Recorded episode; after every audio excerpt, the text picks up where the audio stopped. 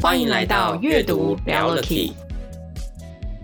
翻开书本来就该是件轻松自在的事情，阅读没有低消，想读多少就读多少。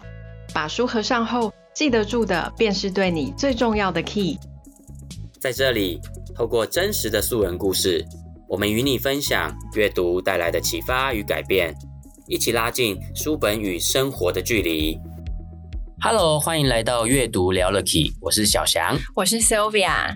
今天又到了我们的这个作者光临的系列。我们今天邀请到的这位作者呢，是我们的黄诗君老师。欢迎老师。嗨，各位听众朋友，大家好。诗君老师呢，他最新哦已经出版的，而且卖的非常非常好的这本新书哦，跟大家讲一下，书名叫做是。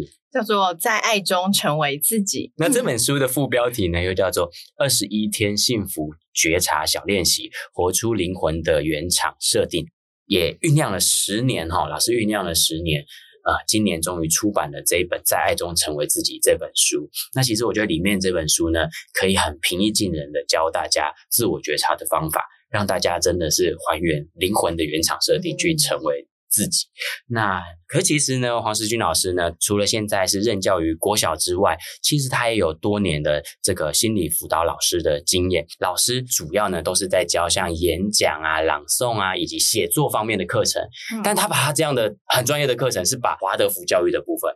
然后以及萨提尔的这些理论，把它融入在刚刚我们说到的这些语文教育里面。老师也有同时学习像这个钻石途径以及神圣舞蹈这方面的灵性学习的部分。这两个部分也造就了老师今天来跟我们分享他最新哦已经出版的，而且卖的非常非常好的这本新书哦。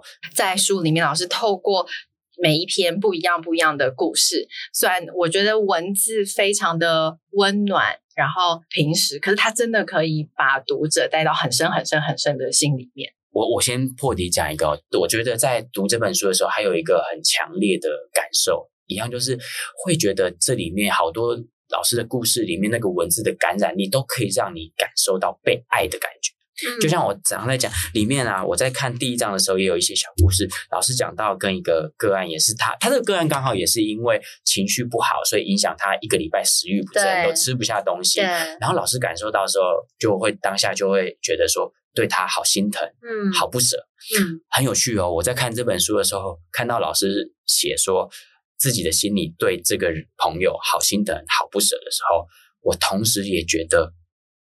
老师好像也在心疼我，感觉我觉得我有一种被老师不舍、被老师心疼到的感觉，嗯、然后就觉得很感动，然后我就有一种被爱着的感觉。嗯，所以我觉得这本书也会让我，呃，在读的过程，我也会开始再去思考说，那什么是爱？什么是爱自己？然后什么是成为自己？那这个也是我好想要在跟老师在节目里面可以再多听老师多分享。OK，那个今天早上啊，我去上瑜伽课，嗯、然后我的瑜伽老师是一个对自己很严格的人，嗯、然后我今天把我的书送给他，然后他竟然第一个反应是，因为他他大概知道我这个，因为他就看到蓝色字写爱自己嘛，对，然后他他他就跟我说啊，我我不想爱自己，然后我就说，为什么你不想爱自己？然后他就说。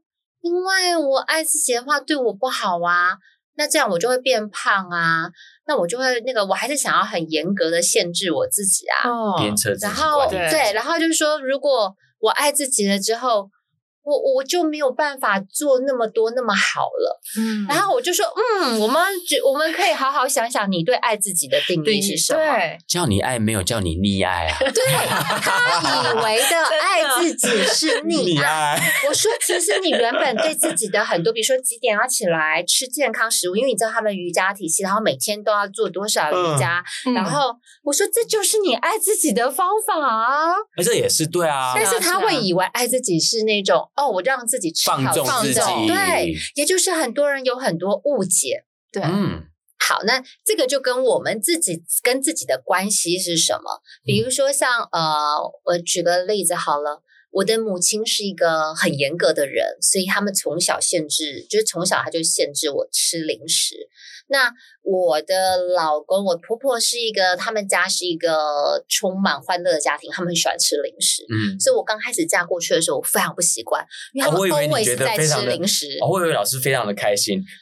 小小时候没被满足的，是吧？我刚好相反，因为我们会把母亲、父母对我们的教导内化成对的，是非对错，这个才是对的。所以我会认为不吃零食才是对的，不让孩子吃零食才是爱孩子。可是，在他们家是。比如说那时候那个我我一回家，然后我婆婆就是说就拿了一包虾味先给我老公吃，这是他最爱吃的零食。然后我老公吃完了一包，我婆婆说：“哦，你好想吃是不是？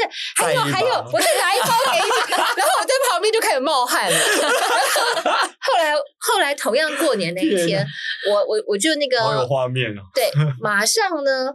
换成回我家，因为我们那天除夕就先回去跟我婆婆吃饭，然后下午回我家这样。Uh, 因为我担心嘛，就想说过年还是要回去陪妈妈。然后我老公很喜欢吃甜食，我妈就弄了一个发糕在桌上，然后我老公就一直看一直看那个发糕。我妈就说：“哦，你想吃发糕是不是？好，来那个给你一个发糕。”我老公吃完了，还有第二颗我的份，他就一直看一直看哦。然后我妈又会读心术，我妈说。你刚刚已经吃一个喽，你不可以再吃了，吃两个那个太多了，太甜了。然后我就看到我的老公马上就那个感觉，好像泪水都快掉下来。他最爱吃的东西不能吃，然后我就发现，你看同样的家庭，光对吃零食这件事，而且发糕还不是零食。如果今天是饼干，我妈可能就不让他吃了，一个都不准了。对，也就是我妈妈在用限制来表达她的爱。我婆婆在用无条件的给予来表达她的爱，嗯、每一个人给爱的方式不一样，所以我老公他想要的爱的方式也不一样。所以如果今天我买了一个零食给我老公吃，他的第一个反应就是啊，老婆好爱我，然后我心想我在堵你啊，但我在练习用他喜欢的方式给他爱，也就是爱有很多可能性，他有他喜欢的方式，那我可不可以调整一下我自己？我知道那是受我先天教育环境的影响，然后我在不过分的情况下，我愿意微调我自己。因为我刚开始嫁到我婆家的时候，我是不准我老公吃零食的，嗯，一个都不行，嗯，所以我老公就只能回去见妈妈的时候 才能吃零食，其实很可怜。然后我们早期因为这个有很多争吵。嗯，就是类似这样的小事，就是我们家都是严格的，所以我都会严格限制他，不止零食，可能很多事，然后逼着他运动，嗯，然后逼着他吃健康食物，嗯，那他们家就是油炸什么都来啊，都没有在管的啊，嗯，就是类似这样，两个家庭是完全相反的教育观念，的时候其实刚开始在一起是会有很多摩擦的。那究竟哪一种才是爱？我觉得他们都是爱，是只是化成不同形式。是那。我跟他这样从两个极端的家庭相遇的时候，我们势必都要调整自己。我必须让他知道，我限制他，其实我在爱他。嗯，然后，但是我有时候也要给他他需要的，就是不那么限制。那只要每一次我是带着意识，比如说我最近管他管的太严了，我可能就满足他一下，让他吃了零食放松。可是如果他最近吃的太多了，我可能也会提醒他一下。也就是爱，它是有限度的一一种平衡方式。嗯，你必须在不管两个人的极端是什么，对，两个在一起的人。会被吸引，一定有某一种极端，因为它会产生一种互补。我们今天可能是在饮食上产生极端，嗯，有一些 couple 可能是在某些观念产生极端，嗯，有些人可能是在某种情感的需求产生极端。爱就是在所有的极端当中，你可不可以找到两个人的那个平衡方式？这也只是我现在对爱的其中之一解释而已，因为爱的可能性太多了，嗯，你必须不断的觉察三个中心，然后你才发现。哦，像我，我我就是都一直满足我的情感中心，然后我都一直忽略我的身体中心。嗯，那这个时候我就要调整啊。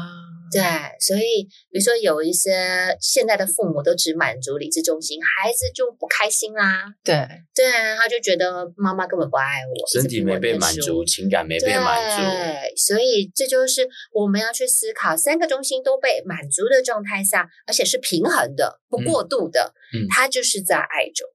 啊，所以不管是给对方爱，身边的人爱，或者是给自己爱。也都是在追求这三个不同中心它动态的一个调整跟平衡，是吗？没错。哇，这个真的是。很吃觉察，就是你要时时刻刻，不管是对自己，就是我相信跟别人的互动，同时你也要觉察自己，对不对？其实他做的工作是两份的，嗯、就是你要觉察到自己，还要觉察到我现在互动的这个人。是。呃，我们现在就是呃，我所谓的那个神圣舞蹈，我们的训练，它其实是葛吉夫的第四道，然后它其实已经有四千年的历史，它是苏菲文化体系的。那这四千年的历史，它其实是一个修行的法门。那它强调就是你要发展出两种注意力的方向，嗯，一种是向内的，一种是向外。我们一直以来都被训练向外，我们很少有。真的很仔细觉察自己向内，对对对。那它其实是同步两种注意力，也就是对方说一句话的时候，我去感受到哦，我内在发生了什么，同步我又可以注意到对方发生什么。对，然后我的两个注意力都看见了，我看见我的三个中心，看见对方的三个中心之后，我可以采取最适合的方式跟对方互动。嗯，那所以它其实是很难的哦，因为你的注意力是要完全被打开。因为比如说，今天我们跟妈妈可能会有一些不舒服，其实是因为我们的注意力可能都在自己身上，然后觉得妈妈不理解我。可是如果今天你有一半的注意力在妈妈身上的时候，你开始知道说，哇，妈妈在骂我，其实她背后是一份爱的时候，你可以看见那个爱了，你可能对自己的那个不舒服感就不会那么强烈，因为你本来被自己的愤怒觉得他都不理解你。然后从小到大可能都偏心，假装类似这样。然后你你本来那个东西被放的很大，然后现在它被缩小了。然后你可以看见妈妈背后一些责骂或是一些像情勒的行为背后的爱的时候，它等于两个方向都同步被看见的时候，它其实两个人的关系就会开始是流动的。他就你就比较能理解对方，然后你也有机会让对方理解你，因为你已经看到某部分妈妈那样讲，你很受伤。那你可能说，妈，你刚刚那样告诉我，其实我很难过。嗯、我没有要忽略你的意思。你都说我最近那么忙，都好像不回家。我其实好想看回来看你，我有好几天都好挣扎。你你让他知道说，你其实也有在挣扎，嗯，他有能理解你。然后你也说，我知道你其实好想我回来，嗯，那你好想见见我。那这样你就可以同时照顾到自己，也照顾到对方。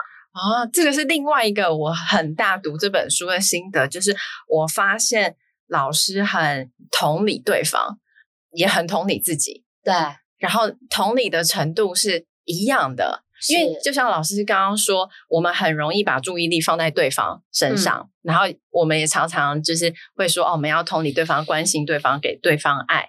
可是我们常常忘了自己，对，同理自己。对，可是我在老师的书里面，我感觉到你给自己的同理跟给别人的是一样的。对，我爱自己跟爱别人是一样的，是一样的。对，它就是双向注意力。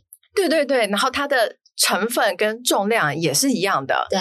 就你没有少没有忽略，你没有少爱自己，对，你没有少给自己同理心跟 attention，因为我觉得很多很多时候我们被教育是别人比较重要，嗯、或者是我们可能希望别人的肯定我们的价值，什么我们会很自然的为对方多想多付出，然后自己就会牺牲掉。可是，在老老师的书里面，我看到同时。照顾了自己的三个中心，嗯、也有照顾到别人的，而且要先优先照顾好自己，你才有能力好好照顾别人。而且，其实就当我们如果说我们都先以对方先去关照到对方，所以或者是因为我们期待呃从对方那边得到肯定的时候，那其实这个也意味着我们会忽略自己，对，就会有委屈感，对。对，然后也会呃委屈自己，对，所以这些东西长久下来，其实它会是一种累积。在心里面的一种能量，一种情感，其实他是我我认为那真的是比较一种负负面的情感，所以就是没有把自己照顾好，其实他真的没有接住自己，嗯、没有把自己安顿好。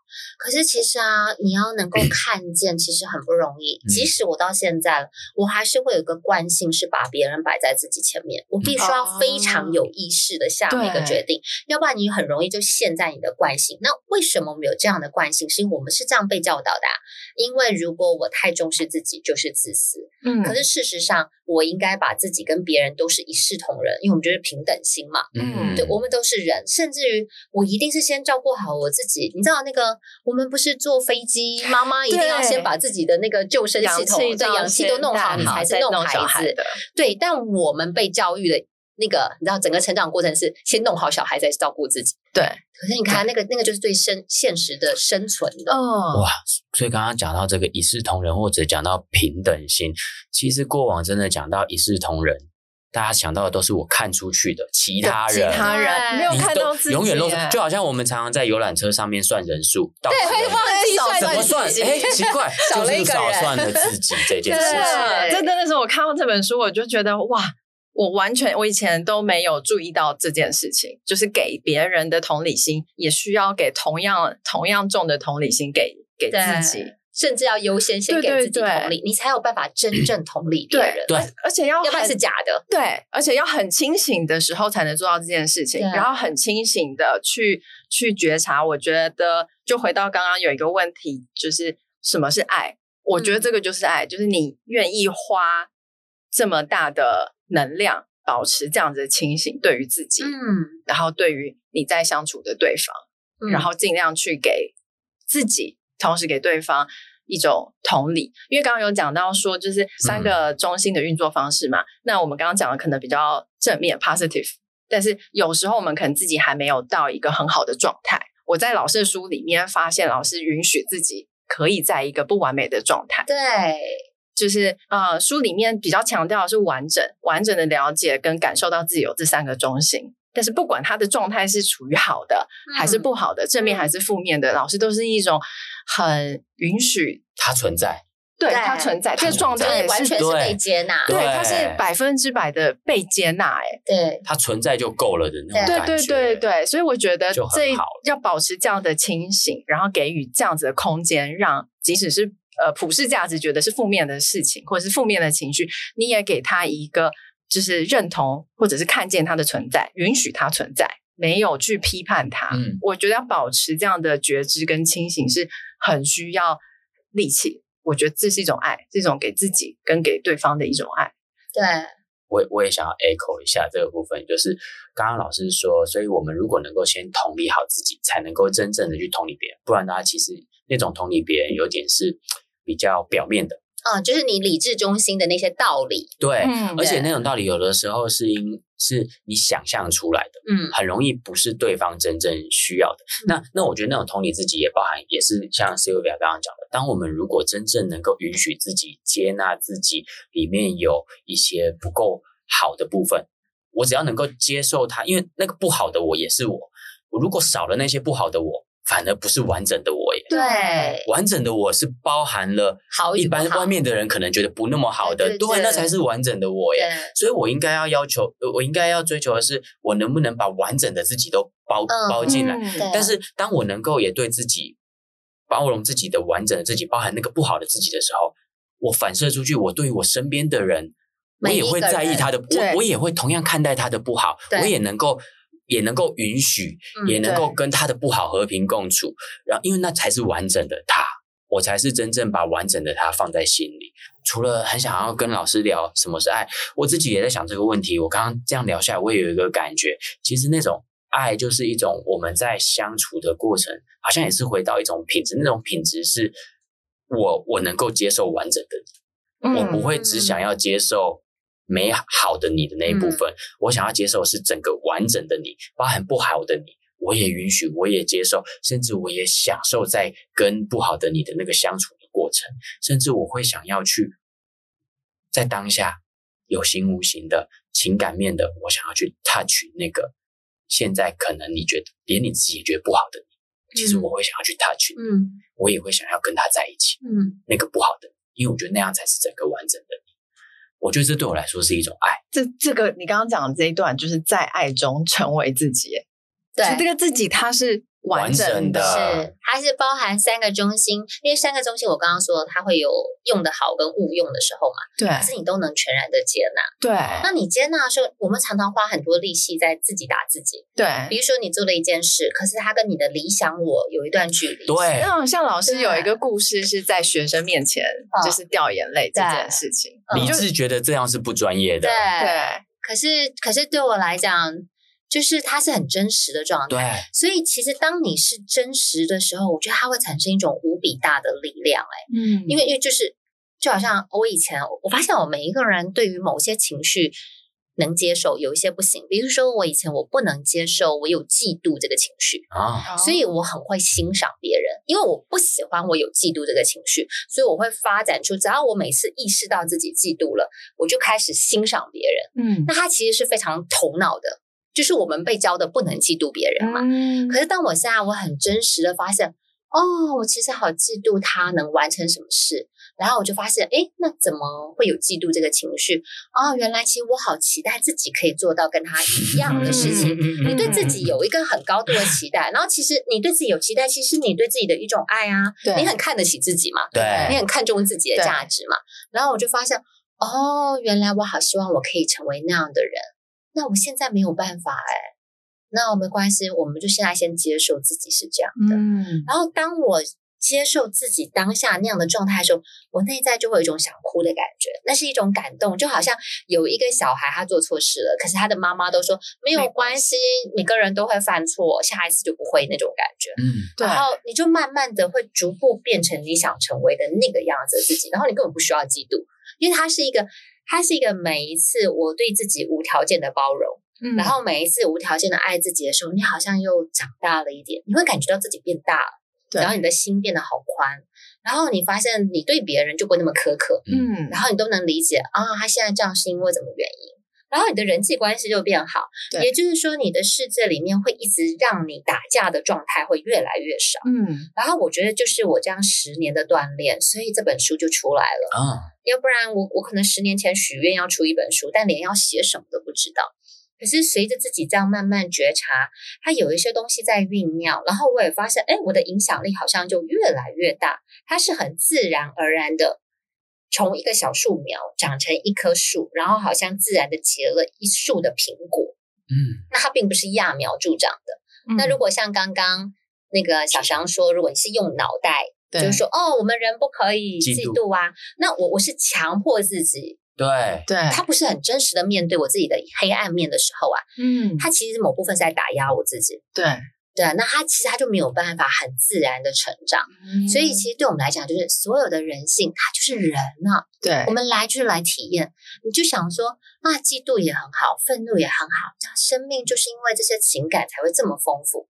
所以，我们其实也可以正视自己的黑暗面或者是脆弱的地方，然后从里面去挖掘我背后其实是有什么样的需要，或者我想要达成什么样的事情。哦、这时候心情就会比较松动，对，比较比较轻松，对然后你就可以慢慢的去面对，或者是往你想要的方向去走。嗯，成为也成为一个好像有时候自己。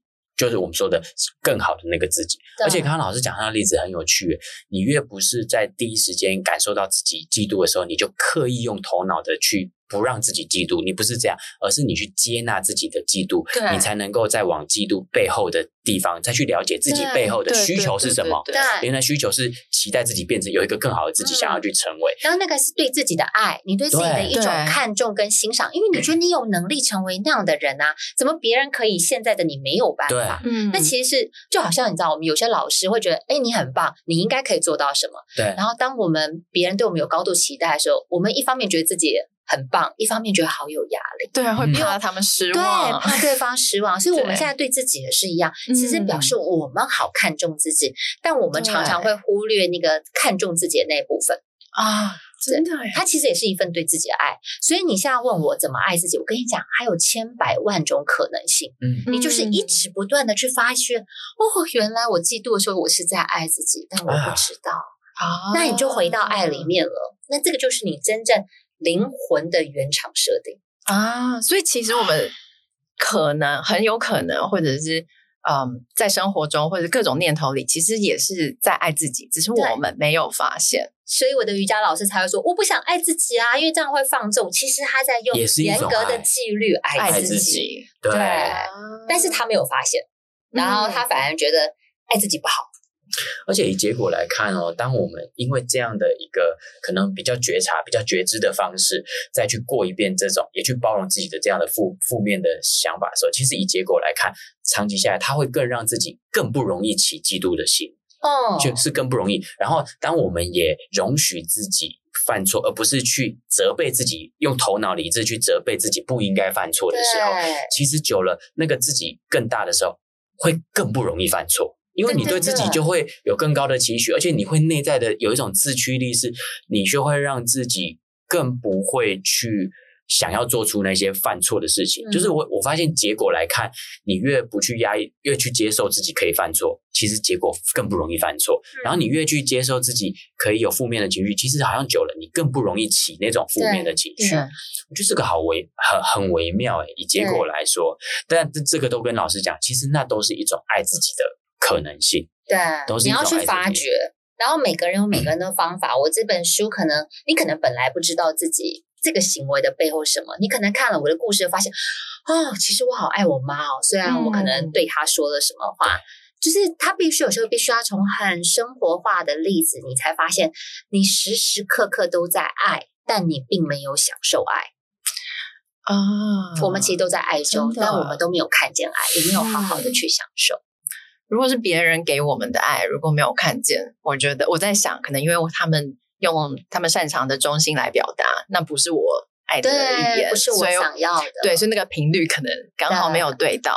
对但是今天我们认识了这三个中心，也许可以用这个角度去了解给予你爱、跟你互动的人，然后去看看他是怎么样给你爱的。嗯，哦，我想要举一个例子，我学生的例子。他有一天，他跟我抱怨她老公，然后她就说她隔天要去车站，然后要走路大概二十分钟，她请她老公载她。那她老公就是在看电视没理她，所以她后来她就写了一个讯息给她，用 LINE 写讯息给她，然后问她明天可不可以载她。就她老公已读不回，然后她就生气了，她就去睡觉。然后后来我就说，那你为什么不好好的跟他核对？就是说，哎，你明天你就当面好好的跟他说，嗯。然后他才说：“哎呀，其实我想说，这样他要为我早起，我想要他好好睡。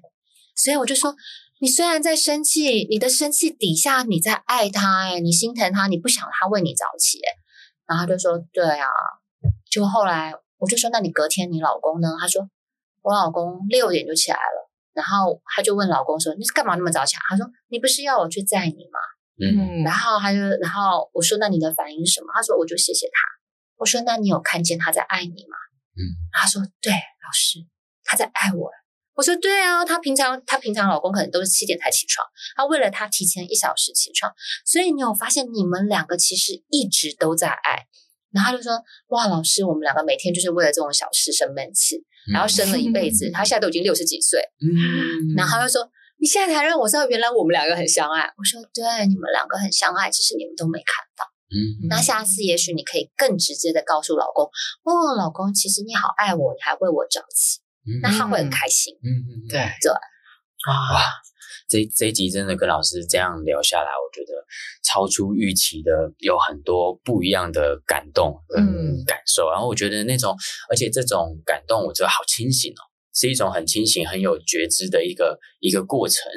我觉得这一集很适合听众朋友，嗯嗯，可以重复的一直。重听，因为很多的东西，我们刚刚都是分享自己的有一些经历，那每个人在听的过程，可能不一定，呃，我我觉得这种很内心的东西，不一定第一次听就。都完全跟得上，可是其实他真的是很内心的一个内容，而且我觉得老师虽然前面都会讲说举自己的例子，说自己是一个情感中心非常强大的人，可是其实老师你在讲很多东西是很有条理、很有逻辑，让我们听得懂。啊、这一定是理智中心才让你的表达可以让大家这么的容易理解。嗯，而且刚刚老师讲了好几次，有一个关键字叫做“其实爱有很多可能性”。嗯，据说这个是老师。下一下一本书，有可能是下一本书的书名，这样跟下一本书的主轴。哇，那今天真的非常的荣幸，要再次的谢谢要老师来上我们阅读聊聊题的呃节目，来跟我们分享您的这本新书《在爱中成为自己》。那我觉得刚刚老师不管是这一集，还有我们的另外一集。老师跟我们聊到这本书的部分，其实真的都只是这本书的很小一部分，非常非常少。我觉得非常推荐大家要去买，一定要买，真的要自己看。而且当自己真的翻开来，你不管在看哪一哪一个章节、哪一个故事的过程，你内心起的那个反应，我觉得真的都是无价，都是非常有价值的。嗯，而且你看完你。会像我跟 Sylvia 一样的反应，真的会很想把这本书推荐给很多很多的人。对，而且我觉得真的是大家需要自己看，然后走过这个旅程。对，这本书可以带你走的旅程。这个是因为像我们有在做读书会，我们会做说书。我觉得这一本书不能拿来说书，哎，对，他说不出东西来。对对对，它它是一个必须自己走过的旅程，就跟就跟一开始有跟老师分享，我们在做这集节目的访纲。我们觉得这这书的目录、标题，甚至是书名都不足以代表这本书可以给大家的力量跟学习啊。我就这样讲好了，很多坊间的书或者 maybe 是一些比较知识性或工工具性的书，它其实是它那些书是很想要把大家带往一个呃，给你一个工具，带往一个比较一致性的方向，告诉你什么事情你都可以这样来做。我给你这样的一套方法，可是这本书不是，这本书衍生出来给你的体验是非常个人化的。因为他就是自己啊，对，自己是很独特的，每个人的，对，他带你，他带你走向内心，走向自己。有个方法，但是你要去触碰你自己，你要去探究你自己。所以，反正这本书好开放哎，而不是要给大家一个统一的东西，对，教你一个不是。就是它一触发你的是很很开阔的东西，对很推荐大家真的一定要去翻开这本书，嗯，然后跟自己相处一遍，真的，对好好跟自己再相处。对，我很幸运，就是书才上市十天就二刷，就太厉害，这真的很厉害。然后因为很多朋友是看了之后，他们就直接买十本、二十本，我还有朋友直接买五十本送全公司的人啊，他觉得每个人都应该要看，真的，对，所以你就觉得哇，这本书好像自己就有他自己的力量了。的确，我好像只是一个传讯者，把某个宇宙想要传递的信念，或是关于爱的部分写出来，这样而已。而且用一个人人都很容易懂、有共鸣、被触发的一个方式，对，很好读，很好哭。对，是的，是的。对，只要身体觉得闷闷的不舒服，一定有情感卡着，就打开我的书，然后你哭完，你就会觉得自己晶莹剔透，充满力量。哇！好棒哦，好棒的一本书。对，OK，谢谢你们，谢谢，再次的谢谢思均老师。那我们阅读聊乐 KEY 呢，每个礼拜二的睡前呢，都会上新的一集，欢迎大家都可以到各大 Podcast 平台帮我们的这个节目呢，给我们五颗星的评价，然后也可以在 FB 上面呢、IG 上面搜寻我们的节目名称，找到我们。欢迎你在我们的这个社群媒体里面呢，留下你对我们每一集节目的。最有启发性的一个地方，或者最有印象的一句话，又或者是对我们整个节目呢，有什么样的意见，都欢迎呃跟我们一起来分享。那我们阅读聊乐 KEY，就下一周再跟大家继续聊乐 KEY 喽，拜拜，拜拜。